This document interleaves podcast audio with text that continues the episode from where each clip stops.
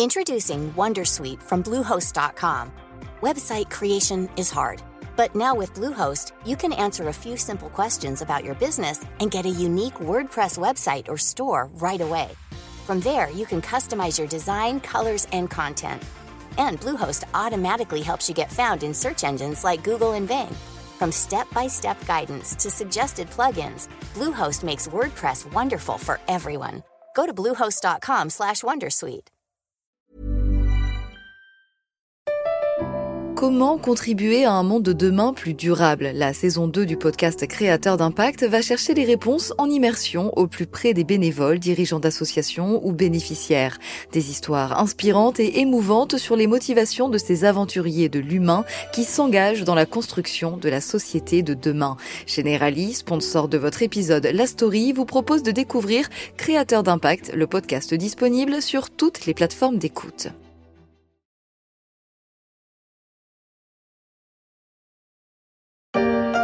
Faut tourner la page, changer de paysage.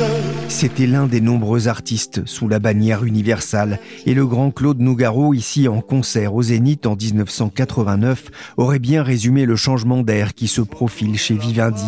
Le groupe de médias va tourner la page en introduisant en bourse dans les prochains mois sa filiale Universal Music. Les actionnaires de Vivendi ont en effet approuvé le 29 mars une modification des statuts première étape en vue d'une séparation avec la fusée universelle, la fin d'une époque. La colonne de marbre.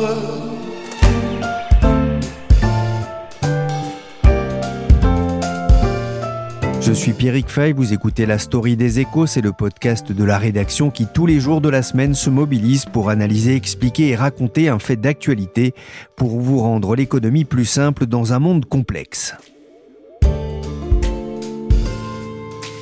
Ça va très bien pour le titre Vivendi qui s'envole littéralement. On va peut-être le voir dans un instant. Bonjour Mathieu Pechberti. Bonjour Guillaume. C'est rare de voir autant d'émulation hein, sur le titre euh, Vivendi, Oui. qui gagne en ce moment 16%.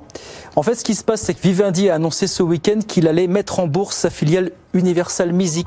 En habitué du magnifique archipel des Glénans en Bretagne, Vincent Bolloré, premier actionnaire de Vivendi, est à la manœuvre. Et le moins qu'on puisse dire, c'est qu'il est parvenu à réveiller l'action Vivendi en bourse, comme on peut l'entendre ici sur BFM Business.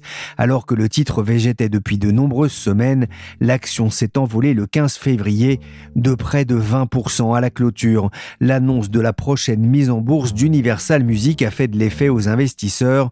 Pourtant, Vivendi va se de cette activité sans toucher un sou, puisque le groupe va distribuer 60% du capital d'UMG à ses actionnaires. L'opération se déroulera d'ici à la fin de l'année, si tout se passe bien. Vivendi restera actionnaire à hauteur de 20%, tout comme Vincent Bolloré, qui recevra aussi des actions Universal Music, un signe de la confiance du dirigeant pour un secteur qui a connu des hauts et des bas ces dernières années.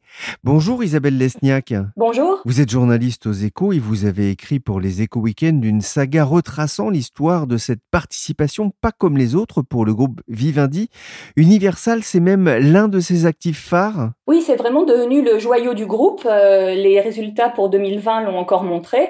En fait, euh, sur un chiffre d'affaires de 16 milliards d'euros pour le groupe Vivendi, euh, Universal Music en apporte 7,4 milliards, alors que par exemple pour Canal+, c'est 5,5 milliards. Donc c'est vraiment le moteur du groupe Vivendi. C'est aussi Universal qui tire sa croissance. En 2020, la croissance d'Universal était de 4,7%, alors que celle du groupe n'était que de 1,2%, ce qui est pas si mal pour une année de Covid.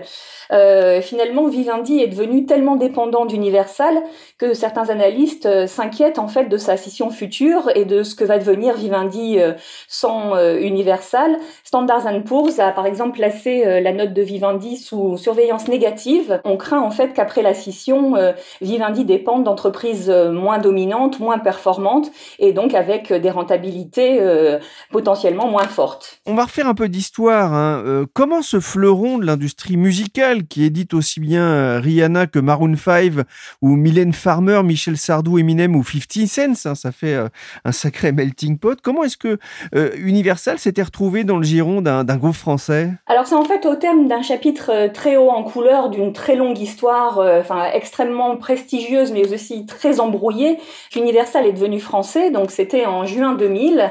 En fait, quand Vivendi a racheté la branche entertainment de Sigram. Alors il faut remonter encore un petit peu avant, à la fin des années 90. Polygram, qui est donc un ancêtre euh, très glorieux d'Universal, avait alors été acquis par Edgar Bronfman Jr. Alors Edgar Bronfman, c'était le petit-fils du fondateur de Sigram, euh, cet empire canadien des alcools et aussi euh, des jus d'orange Tropicana. Alors Edgar Bronfman Jr. n'était pas très attiré par ce business familial. Lui, il trouvait que c'était un, un métier un peu désuet, pas très glamour, et donc ce qu'il avait envie de faire, c'était du showbiz, de l'entertainment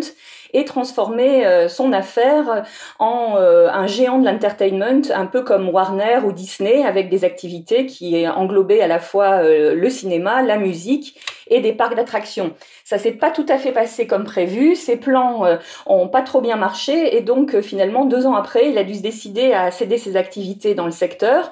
Et finalement, c'est la rencontre avec un certain Jean-Marie Messier qui a scellé l'affaire et l'avenir d'Universal. les deux hommes se sont bien entendus. Ils avaient la même vision de l'entertainment et donc l'affaire s'est conclue. Alors vous le racontez dans votre article pour les Échos Weekend, mais Universal Music, c'est un peu un, miraculé? Oui, euh, on peut le dire. Il y a beaucoup de gens qui donnaient en fait euh, Universal Music comme mort, euh, ainsi que les autres majors en fait au début des années 2000.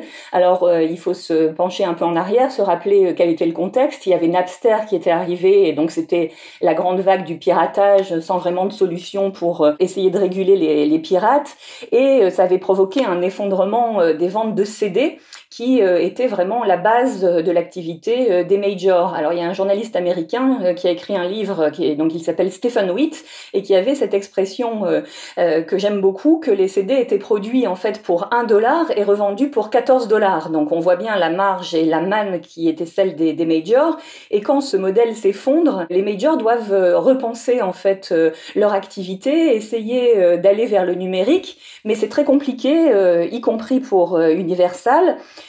Au début, euh, Universal mise sur le téléchargement. On, euh, ne pense pas vraiment aux abonnements euh, payants. Il y a aussi cette vague des sonneries de téléphone. Souvenez-vous, Zizou, il va marquer.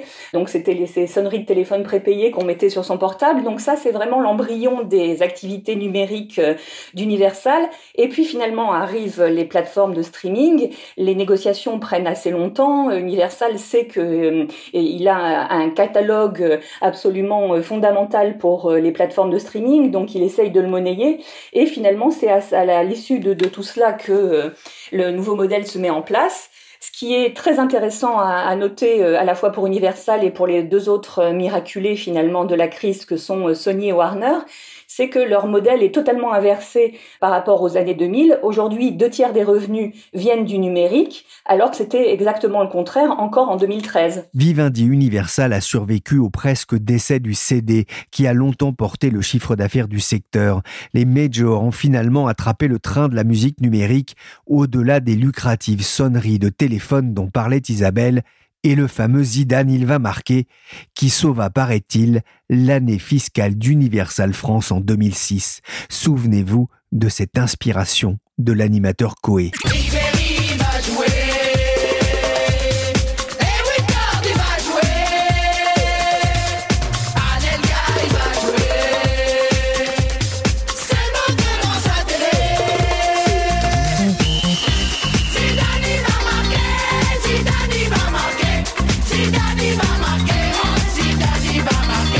Le marché de la musique a depuis bien évolué. Les ventes de CD ont chuté et ne pèsent plus que 230 millions d'euros en France, presque moitié moins que ce que rapporte le numérique. Ensemble, ils représentent ce que l'on appelle le marché de la musique enregistrée. En 2019, il pesait un peu plus de 770 millions d'euros.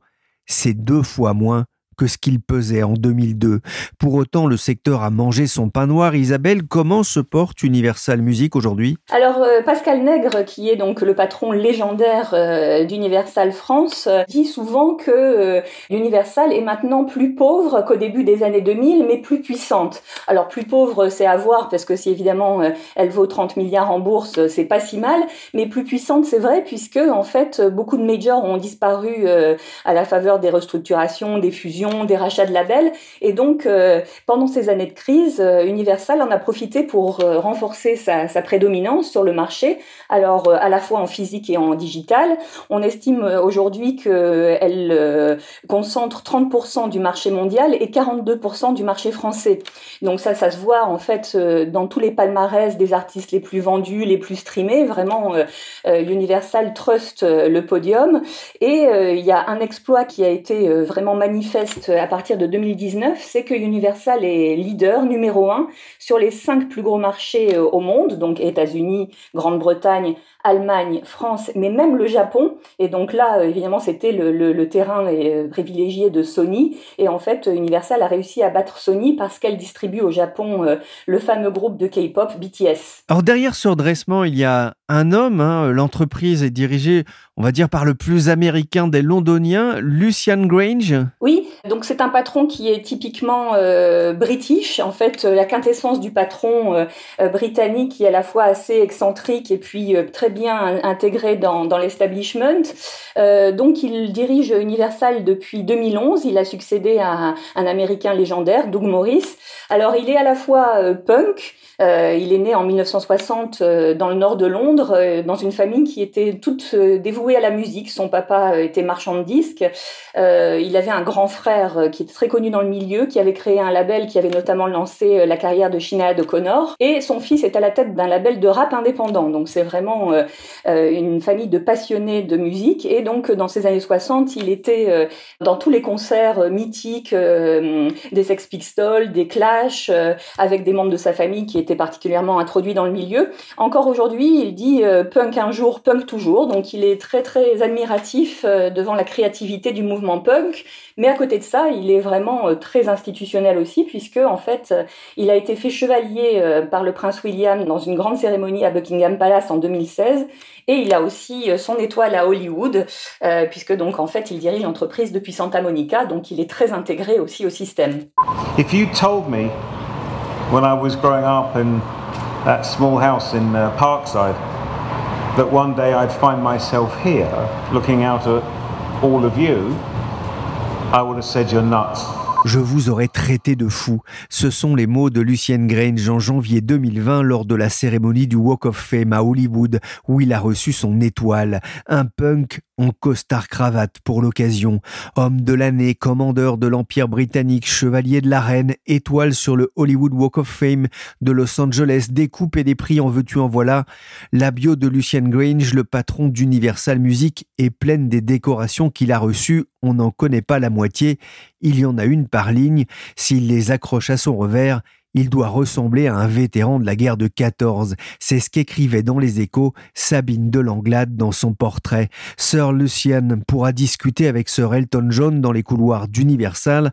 Justement, Isabelle, la richesse d'Universal Music, c'est son incroyable catalogue d'artistes. Oui, alors ça a toujours été euh, la force d'Universal et ça l'est encore plus évidemment à l'heure du streaming puisque euh, un Deezer ne pourrait absolument pas fonctionner sans les chansons de Johnny, des Beatles qui appartiennent euh, à Universal.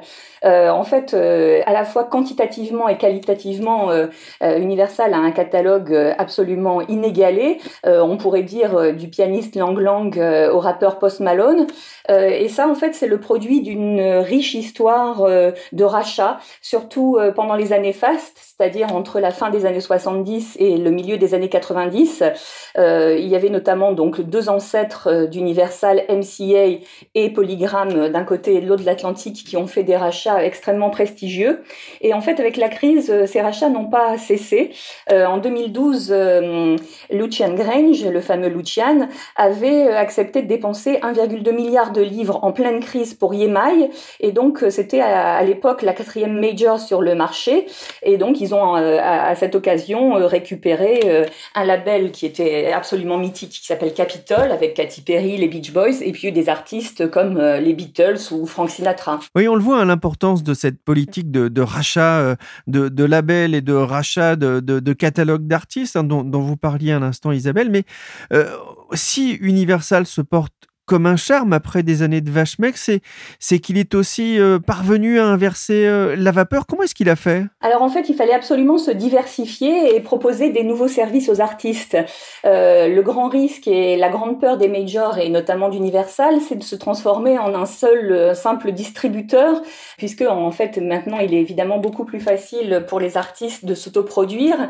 il y avait notamment une interview très intéressante du groupe La Femme dans Libération en début de semaine où ils expliquaient que euh, ils avaient euh, en fait euh, profité de la fin du contrat avec Universal pour se lancer dans l'autoproduction, donc avec une grande liberté créative, mais aussi pas mal de risques qui touchent évidemment plus d'argent puisque c'est eux qui vont avoir toutes les, recettes de toutes leurs activités, mais il y a aussi un, un risque énorme à s'autoproduire sans avoir d'avance.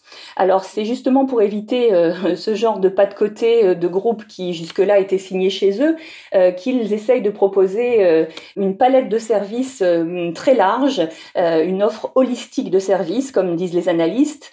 Alors ça consiste notamment à des activités d'édition musicale. Donc l'édition musicale, c'est gérer les droits d'auteur et pas seulement la musique enregistrée, c'est toutes les reprises. Et là, il y a eu un, un accord mirifique avec Bob Dylan en début d'année. Donc maintenant, tous les droits d'auteur de Bob Dylan sont gérés par Universal. Et ça peut être aussi des activités comme ce qu'on appelle la synchro. Euh, c'est en fait le, fait de placer des chansons dans des films, euh, des séries, des publicités. C'est aussi euh, des partenariats avec les marques. Donc en fait, Universal se charge de négocier certains contrats avec les marques au nom de ses artistes. C'est ainsi que Clara Luciani ou Angèle ont pu devenir des égéries de marques de mode, ou on l'a vu en France aussi quand Big Flo et Oli ont créé leur basket pour le coq sportif. Vous en parliez au début d'interview, hein. le groupe n'a pas souffert en, 2020, les résultats étaient plutôt bons. Ils n'ont pas souffert des effets du confinement euh, qui a privé quand même ces artistes euh, ben, des activités de concert qui rapportent là aussi beaucoup d'argent. Alors euh, Universal n'est pas trop tourneur, comme on l'appelle, c'est-à-dire que la Major ne, tire pas une grande partie de ses revenus des tournées et l'organisation de concerts, donc ça, ça l'a un peu protégé évidemment du Covid. Et globalement, en fait, si elle se porte assez bien, c'est grâce euh, à la croissance du, streaming payant. En fait, euh, en France, le streaming payant a progressé de encore de 23% euh, pendant cette année Covid. C'est la première fois en fait en 2020 que le streaming payant représente plus de la moitié des revenus du marché français. Et en fait, le taux de pénétration est encore assez modeste. C'est 13% des, des, ménages en France qui sont abonnés payants donc à un service de streaming. Donc il y a encore une grande marge de manœuvre. En fait, on peut se dire que Universal, a, juste avant son entrée en bourse, a encore quelques belles années de croissance devant elle. Une fois qu'évidemment les marchés occidentaux euh, seront matures, ça va être plus compliqué. Il faut espérer qu'il euh, y ait des marchés en Afrique ou en Asie qui puissent se payer aussi euh, des services d'abonnement en streaming mensuel à des prix sans doute plus modestes que ceux qui sont pratiqués sur les marchés occidentaux. Selon les chiffres de l'IFPI qui représentent plus de 8000 labels et producteurs, on comptait fin 2020 443 millions de personnes ayant un abonnement payant pour la musique en streaming. Le secteur a d'ailleurs engrangé plus de 13 milliards de dollars de revenus l'an dernier, un marché en croissance de près de 20%, grâce à l'investissement constant des maisons de disques dans les artistes et leur carrière, ainsi qu'aux efforts novateurs déployés pour aider les artistes à offrir de la musique aux fans par de nouveaux moyens. Les revenus de la musique enregistrée ont augmenté dans le monde pour la sixième année consécutive grâce au streaming par abonnement. C'est félicité l'IFP dans un communiqué, on comprend pourquoi la bourse pourrait faire les yeux doux à Universal Music. The market debut of Warner Music Group is music to Wall Street's ears. The biggest IPO so far this year kicked off Wednesday with a share price jump as high as 23% on the NASDAQ and what was seen as another encouraging sign Financial markets are recovering. Début juin 2020, Warner Music a fait une entrée remarquée sur le Nasdaq, levant au passage près de 2 milliards de dollars, comme on l'entend dans ce reportage de Reuters. Le numéro 3 mondial de la musique pèse en bourse près de 19 milliards de dollars, de bon augure pour Universal, qui espère entrer en bourse avant la fin de l'année. Nicolas Madeleine est journaliste au service high-tech média des échos. Il suit notamment Vivendi je lui ai demandé comment allait se dérouler cette introduction en bourse. Alors sur la forme, techniquement, c'est une scission, un spin-off. Les actionnaires de Vivendi vont garder leur action Vivendi, euh, d'un Vivendi diminué d'une grosse partie du UMG, et ils vont récupérer des actions UMG, ils vont se diviser 60% euh, d'Universal Music, euh, sachant que Tencent garde ses 20% et, et Vivendi ses 20% aussi. Donc ça c'est sur l'aspect technique. Sur le fond, l'opération devrait se passer très très bien, ça devrait être un carton plein. Il y avait peut-être un défi relevé par les analystes euh, sur euh, la présence de Vivendi aux États-Unis peut-être un petit peu moins fort que Warner Music, qui est un peu leur modèle parce qu'ils viennent de s'introduire en bourse. Euh, enfin, leur modèle. Ils, marchent dans les pas de Warner Music parce qu'ils sont plus gros que Warner Music. Donc, ils sont un petit peu plus faibles aux États-Unis que Warner Music apparemment, mais ça reste quand même le leader mondial. Il y a tous les marchés du reste du monde qui se mettent à, à monétiser la musique. Donc, c'est vraiment une période formidable pour Universal Music. Et puis, en plus, il y avait des doutes hein, sur euh, une certaine ubérisation euh, entre guillemets du secteur de la musique où avec les réseaux sociaux, avec la technologie, on pouvait s'auto-produire, s'auto-promouvoir. Euh, il y a aussi des nouveaux entrants qui sont spécialisés dans la distribution comme Believe hein, qui essayent de prendre des parts de marché aux grosses majors du type Universal Music mais on voit que ça n'a pas dans les dernières années affaibli Universal Music. Avoir un contrat avec une grosse major comme ça reste pour les grandes stars un, un must.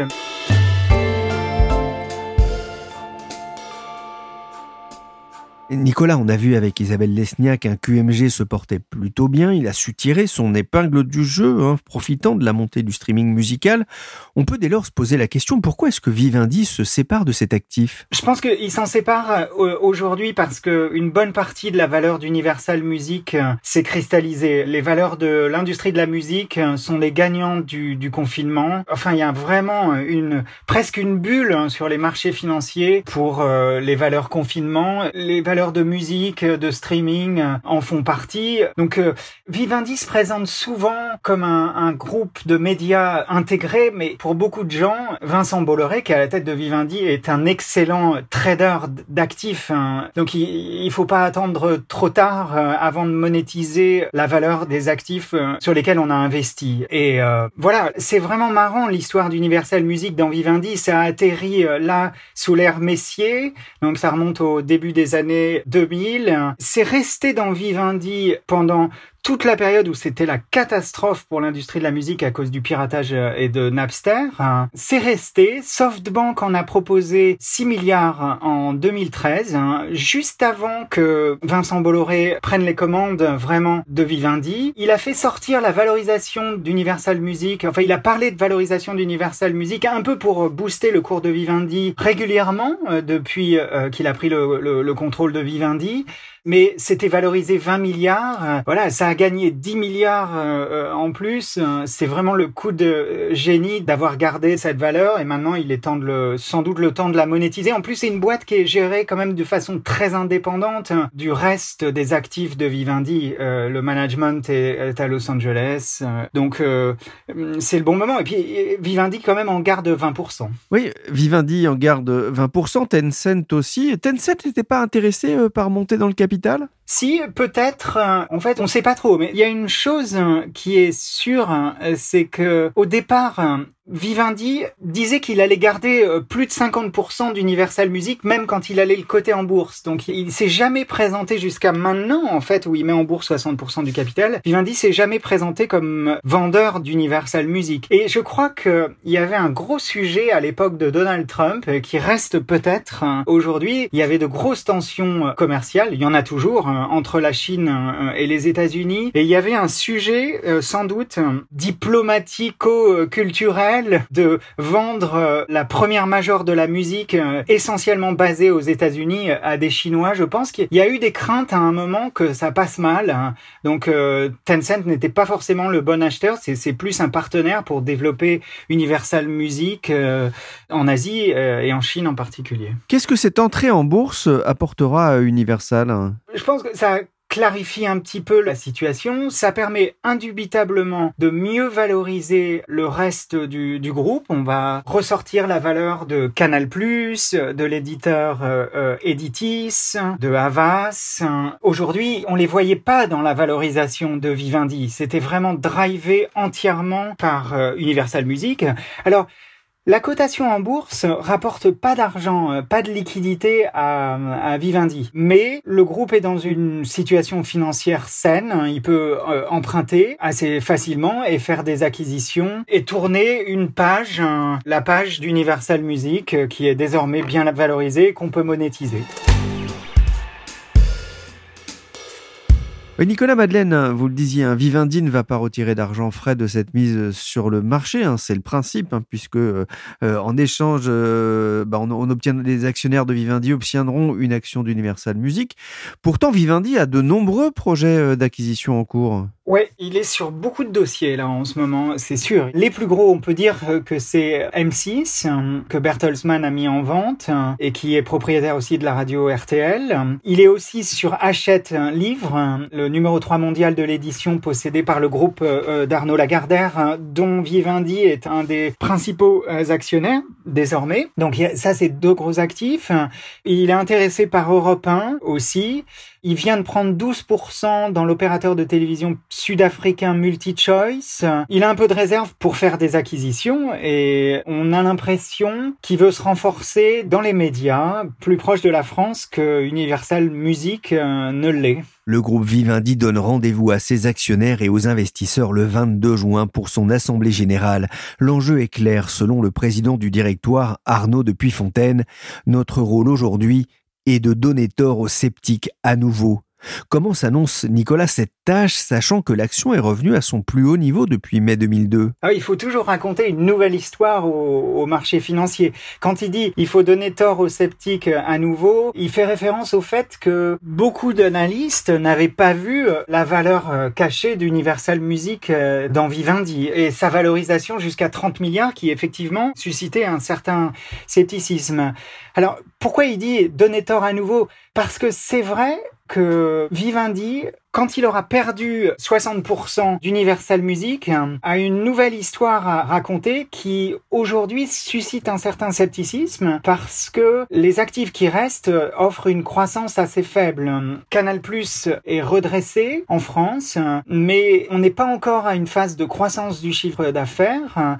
À part en Afrique, où il y a une vraie croissance, les autres actifs euh, étrangers de Canal+ doivent montrer qui peuvent apporter à la rentabilité du groupe. C'est pas encore fait. Et c'est pour ça, je pense, que les, agences de notation ont mis un petit peu sous surveillance la note de la dette de Vivendi. Ça fait aucun doute que pour l'actionnaire de Vivendi actuel, la scission, euh, même s'il y a un petit effet fiscal hein, qui est euh, un peu à absorber, euh, la scission d'Universal Music de Vivendi est une très belle opération. Pour le groupe ensuite, il va falloir montrer où va être euh, la croissance? Alors, il aura quand même le matelas des 20% d'Universal Music que Vivendi garde hein, et qui va profiter normalement de la bonne tenue d'Universal Music euh, à Amsterdam. Mais je pense que les analystes financiers, euh, aujourd'hui, ils voient que le groupe sort d'une activité musique qui a une forte croissance, investit dans des sociétés comme Prisma, projette d'investir dans M6, donc deux, des activités qui ont une croissance moindre, ils vont demander à la direction de Vivendi de raconter quelle est la prochaine étape euh, de la vie du groupe, quelle est cette nouvelle page? Où sera la croissance? La bourse valorise avant tout la croissance et c'est la future tâche des dirigeants de, de Vivendi. Vivendi qui vaut aujourd'hui en bourse un peu plus de 33 milliards d'euros, soit à peine plus qu'Universal valorisé autour de 30 milliards lors de la prise de participation de Tencent en août 2019. Merci à Isabelle Lesniak et à Nicolas Madeleine de la rédaction des Échos. La story s'est terminée pour aujourd'hui. L'émission a été réalisée par Willy Gann, chargé de production et d'édition Michel Varnet. Vous pouvez retrouver la story sur toutes les applications de podcast et pour suivre les analyses et décryptages de la rédaction, rendez-vous dans les pages des Échos ou sur le site leséchos.fr.